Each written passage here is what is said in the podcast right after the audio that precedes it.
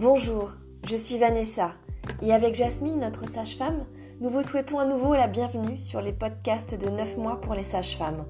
Ensemble et à travers chaque épisode, nous vous invitons à faire connaissance avec un professionnel de santé qui nous livrera les secrets de sa pratique auprès des couples, des femmes enceintes et des nouveau-nés. Grâce aux différents professionnels de santé interviewés, vous vous sentirez, nous l'espérons, enrichi et mieux informé.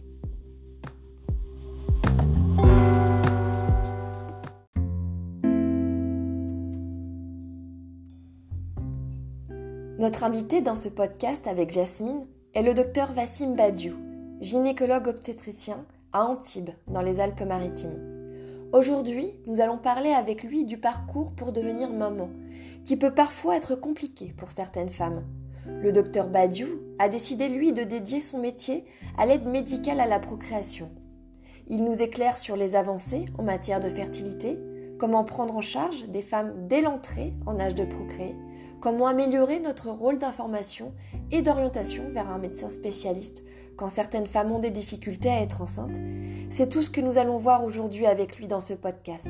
Jasmine, la parole est à toi.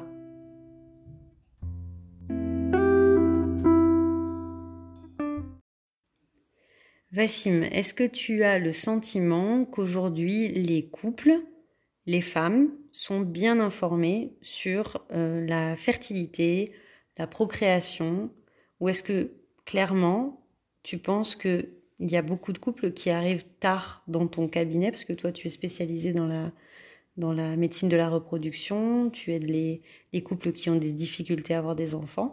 Donc, est-ce que tu peux nous dire déjà s'il y a un manque d'information? Les couples sont quand même relativement bien informés, en particulier les patientes. Elles viennent, il y a une prise de conscience donc de leur fertilité, de leur projet de bébé, de leur projet couple, euh, du timing pour faire un enfant. Euh, et euh, bien évidemment, donc elles ont déjà vu d'autres professionnels de santé qui sont, qui sont informés sur l'AMP et qui permettent de les aider dans leur parcours. Est-ce que nous, sages-femmes, au même titre que des généralistes, on peut euh, orienter ces patientes euh, vers un, gynécologue spécialisé en médecine de la reproduction. Et à quel moment en fait? Est-ce que tu peux nous donner les clés, les outils pour euh, informer correctement et orienter au bon moment? Bien évidemment, donc les, sages-femmes, à même titre que les médecins généralistes et d'autres correspondants qui, qui ont des notions ou des connaissances en, en fertilité, peuvent aider les patientes, peuvent aider les couples dans leur parcours et surtout dans leur orientation vers des spécialistes en AMP. Euh, je prends l'exemple une patiente qui a mal au ventre. On pense à l'endométriose, une jeune patiente en âge de procréer. Le premier diagnostic auquel on pense tous, c'est l'endométriose, par exemple. Donc, adressé vers un spécialiste de l'endométriose qui à la fois va explorer la douleur, en même temps d'explorer la douleur, donc bien évidemment qui va explorer la fertilité et poser les bonnes questions à la patiente et au couple également. Euh, je prends un autre exemple des, une patiente qui présente des douleurs pelviennes euh, et où on s'oriente vers une pathologie de fibrome. Bien évidemment, il faut penser, et les sages-femmes sont tout à fait aptes, à même titre que des médecins généralistes, à même titre que d'autres gynécologues qui ne sont pas forcément spécialisés en AMP, pour orienter ces patientes dans leur projet de grossesse ou vers une préservation de la fertilité si nécessaire. Donc oui, le rôle de la sage-femme est euh, aujourd'hui important dans la prise en charge globale et dans l'accompagnement euh, euh, en AMP pour la patiente, pour le couple et pour euh, le désir de grossesse chez toute femme en âge de procréer. Donc quand une jeune fille vient nous voir pour euh, une contraception, en fait, euh, peut-être qu'elle a des problèmes pour tomber enceinte et nous, on va lui, prescrire une, contraception. Donc pour pas tomber dans cet écueil, qu'est-ce qu'il faut lui demander? Mais aujourd'hui, euh, nous avons la chance d'avoir des outils euh, extrêmement euh, qui poussent vers la perfection. Je prends l'exemple des applications euh, digitales euh, qui sont utilisées par les patientes euh, pour les règles, pour les cycles, pour les dates de, des rapports fécondants. Rien qu'en prescrivant une contraception orale sur un cycle de 28 jours et en estimant, en, en, en précisant la date des dernières règles et en sensibilisant à la notion de fécondité, donc en fait, on sensibilise à la question de la fertilité, tout simplement. Et après, donc bien évidemment, avant toute prescription de contraception orale, chez, chez une femme en âge de procréer, il faut poser systématiquement des questions simples concernant pour éliminer une endométriose, éliminer une euh, pathologie euh, cancéreuses, en particulier je pense à des antécédents de cancer du sein euh, dans la famille ou tout type de pathologie qui peut nous pousser vers une préservation de la fertilité avant de faire une contraception. Donc il faut avoir cette lucidité de poser ces questions systématiquement avant prescription d'une contraception orale ou chez toute femme en âge de procréer, qu'elle soit en couple ou pas, qu'elle ait déjà eu des enfants ou pas, en posant des questions tout toutes simples euh, mais parce que ça existe, ça, des cas où des femmes ont eu des contraceptions pendant des années, alors qu'en fait elles avaient un problème pour procréer. Moi j'ai entendu des histoires comme ça.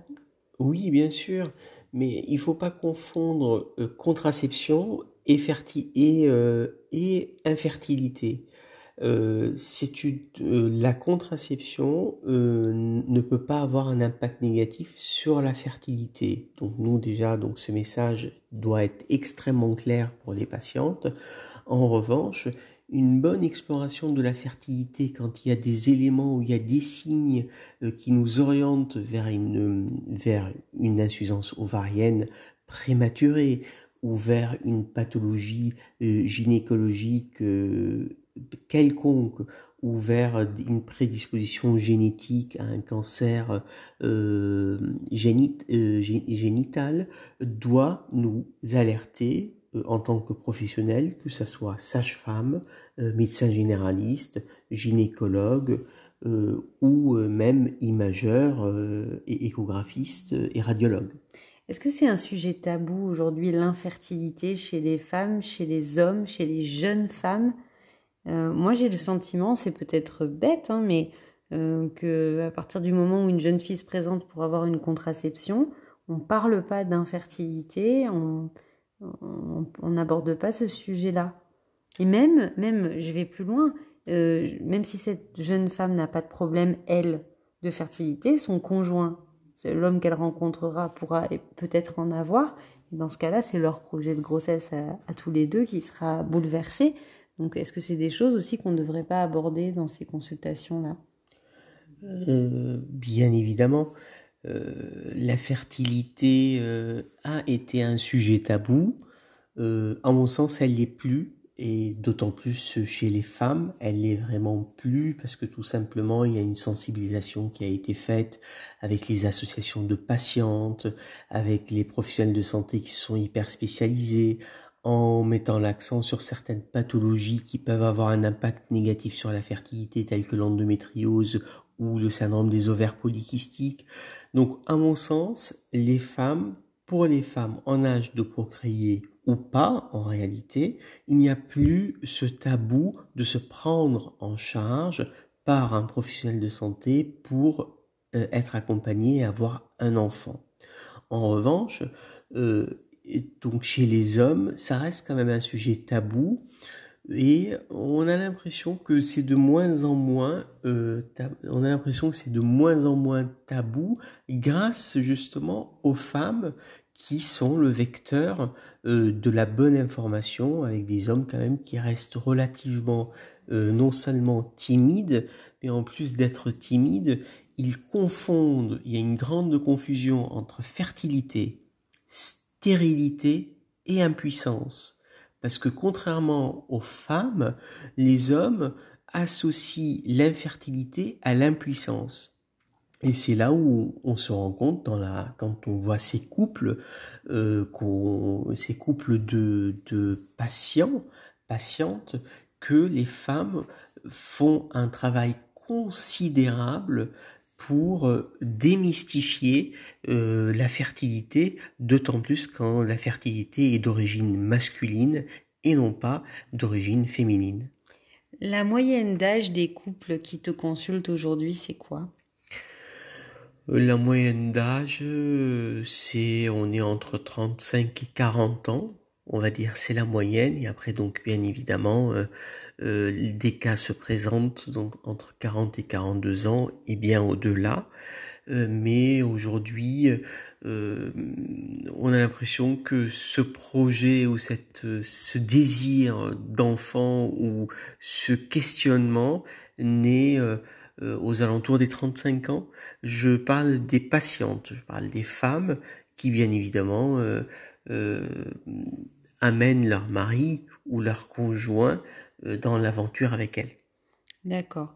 Mais donc, euh, est-ce que c'est toujours euh, pour des raisons professionnelles que, que, ces femmes arrivent vers cet âge-là, à ton cabinet? Parce que moi, c'est la raison que j'ai toujours entendue. Donc, principalement, voilà, c'était ça. C'était on, on, a privilégié entre guillemets notre carrière et puis maintenant vient le temps de, de faire un enfant ou est-ce qu'il y a d'autres raisons qui ressortent? Euh, donc euh, certes donc la première euh, le premier aspect sociétal avec l'âge moyen de prise en charge est important parce que les femmes aujourd'hui ont les mêmes carrières que les hommes. Et malheureusement l'élan d'une carrière se passe au moment où la fertilité est à son sommet ou et après donc le où on a le stock ovocitaire qui diminue au fur et à mesure qu'on approche des 42 ans euh, mais aujourd'hui, au-delà de la de l'aspect sociétal, au-delà de la préservation sociétale, euh, j'ai l'impression que le désir de grossesse euh, devient de plus en plus personnalisé. C'est-à-dire, on a, oui, certes, il y a eu cette dépendance ou cette tendance sociétale qui a été suivie avec euh, euh, ce désir de grossesse, euh, avec l'âge de la patiente qui a évolué, mais aujourd'hui c'est c'est relativement variable. Alors, qu'est-ce que c'est un bilan de fertilité? Donc, un bilan de fertilité chez la femme, ça permet donc d'évaluer la réserve ovarienne. Ça consiste à faire une échographie pelvienne euh, afin d'évaluer la quantité, faire ce qu'on appelle le comptage des follicules en trop. Le comptage des follicules en trop est le reflet euh, du stock ovocitaire des, euh, de la patiente. En plus de cette échographie qui évalue la fertilité qui est faite à un moment spécifique du cycle entre le troisième jour et le sixième jour du cycle, on associe donc un bilan hormonal qui est également le reflet de la réserve ovarienne et d'autres euh, paramètres euh, endocriniens qui sont importants, dont la prise en charge globale.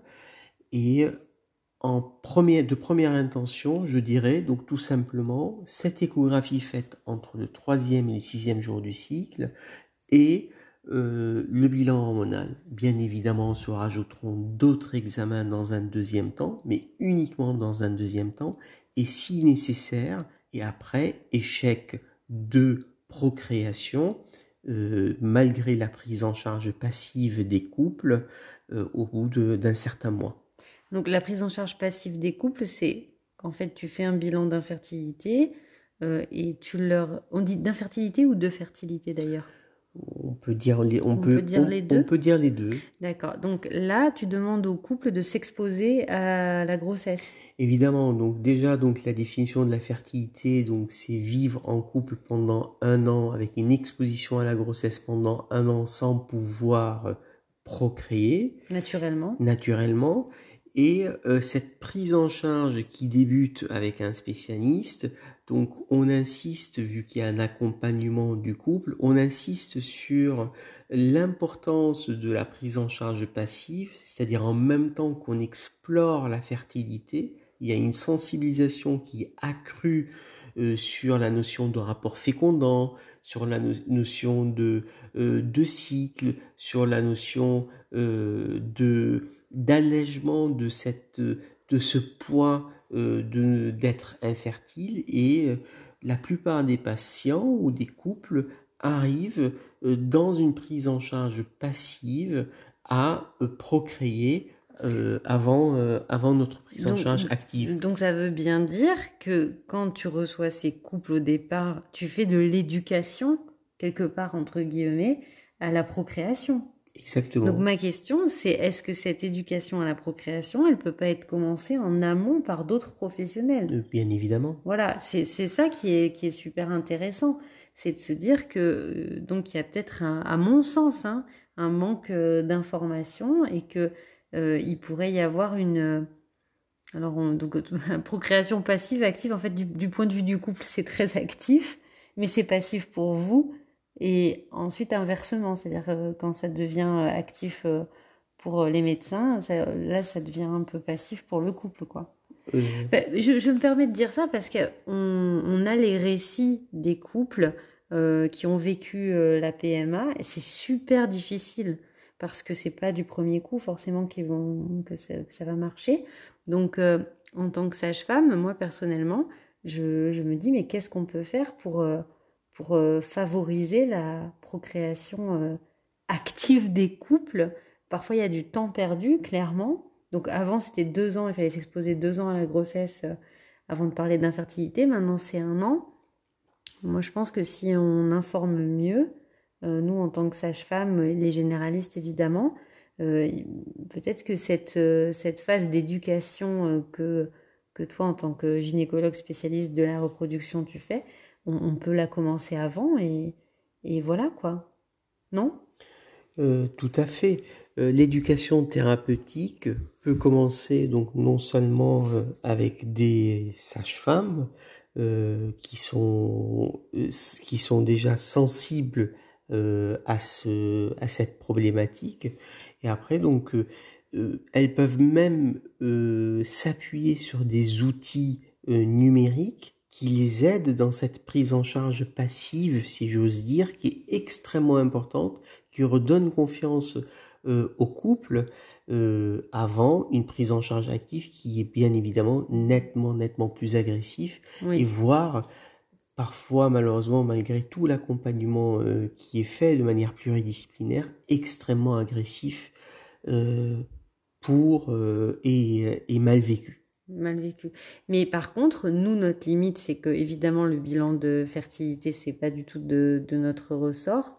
Donc du coup nous on peut faire de l'éducation mais après il faut qu'on oriente qu'on oriente au bon moment. Donc c'est quoi ce bon moment?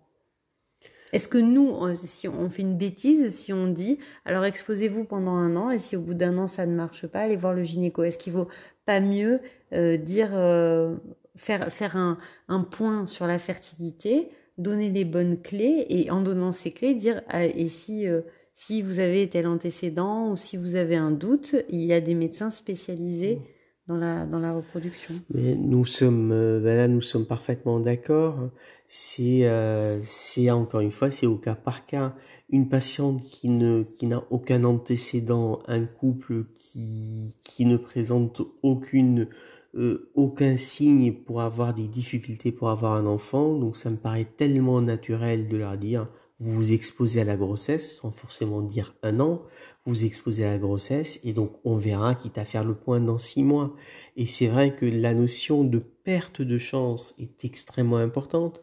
La notion d'information, donc dans le cadre de la préservation de la fertilité, chez une patiente qui a une endométriose, quand on sait que l'endométriose est une pathologie qui peut affecter la fertilité, quand on sait que l'endométriose se traite par une contraception orale en attendant qu'il y ait un projet bébé, effectivement, c'est là où il faut être extrêmement vigilant en disant très bien, donc je ne suis pas réticent à mettre en place une contraception orale, mais attention, évaluons la fertilité du couple avant ou de la patiente parce qu'elle n'est pas en couple encore avant, pour ne pas passer à côté d'une préservation de la fertilité.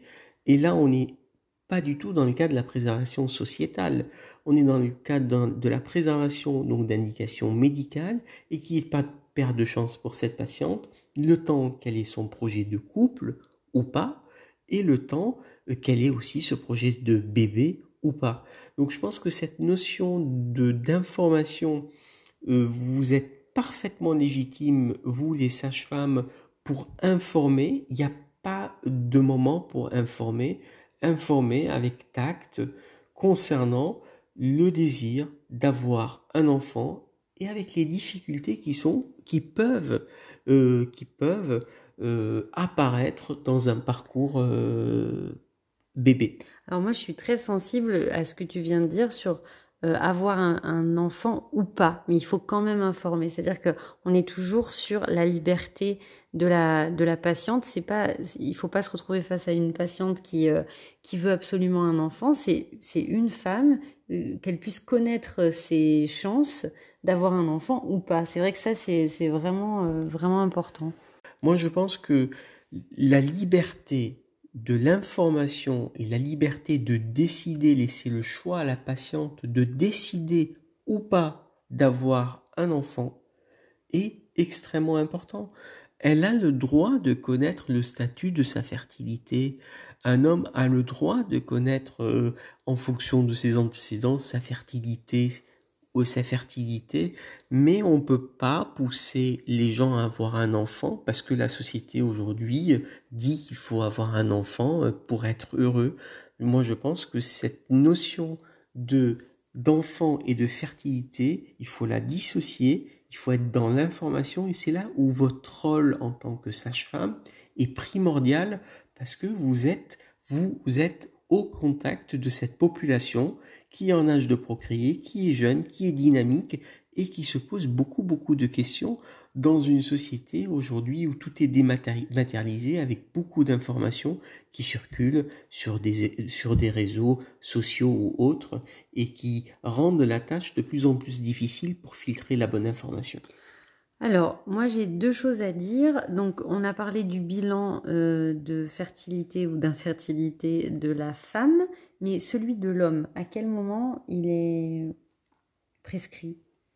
Donc, celui de l'homme, il est prescrit. Euh, pour moi, c'est un projet couple, c'est-à-dire au-delà de, un an, euh, quand un couple déjà j'insiste sur la notion de couple, c'est un couple même si c'est la femme qui vient souvent consulter en premier, un moment. Donc on est obligé de voir le couple, euh, de vérifier qu'ils vivent ensemble, de vérifier qu'ils ont des rapports fécondants, de euh, répertorier les antécédents d'un côté comme d'un autre, parce qu'il n'y a pas que des facteurs féminins à la fertilité, il y en a bien des facteurs euh, masculins, que ce soit environnementaux ou autres. Et en fait, donc, au moment où on fait le bilan d'infertilité, on le fait à la fois chez la femme et chez l'homme.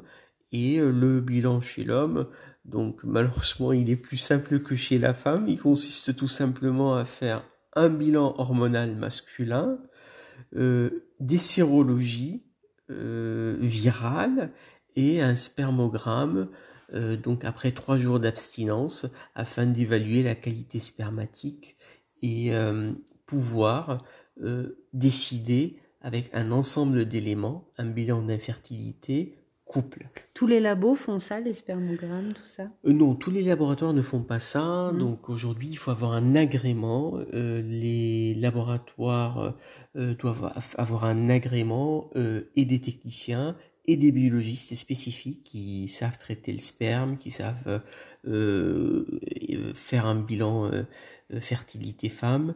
Euh, donc ça reste quand même des, des laboratoires agréés donc par par les autorités sanitaires, mais ils sont répandus de manière assez harmonieuse sur le territoire.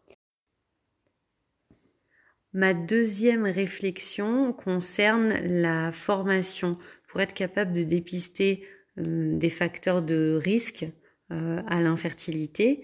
Euh, quels seraient tes conseils? Donc il faut se former.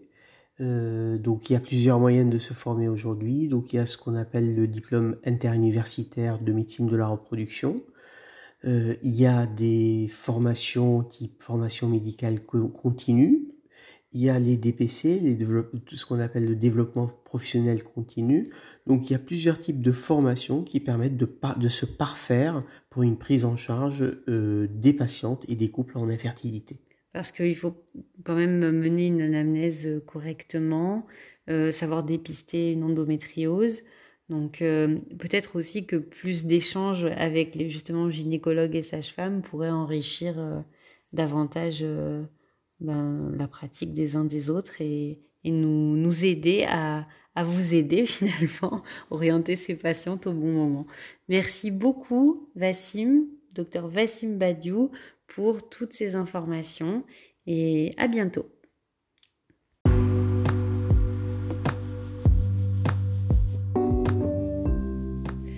Voilà, cet épisode est maintenant terminé. Nous espérons qu'il vous aura apporté toutes les informations que vous attendiez et qu'il vous aura permis d'en savoir un peu plus en matière de fertilité et d'accompagnement de la patiente dans ces cas précis. En attendant un prochain podcast, n'hésitez pas à nous retrouver sur notre site 9 mois pour les sages-femmes et 9 mois, ainsi que sur nos pages Instagram et Facebook et sur notre chaîne YouTube 9 mois pour continuer à échanger ensemble. À bientôt!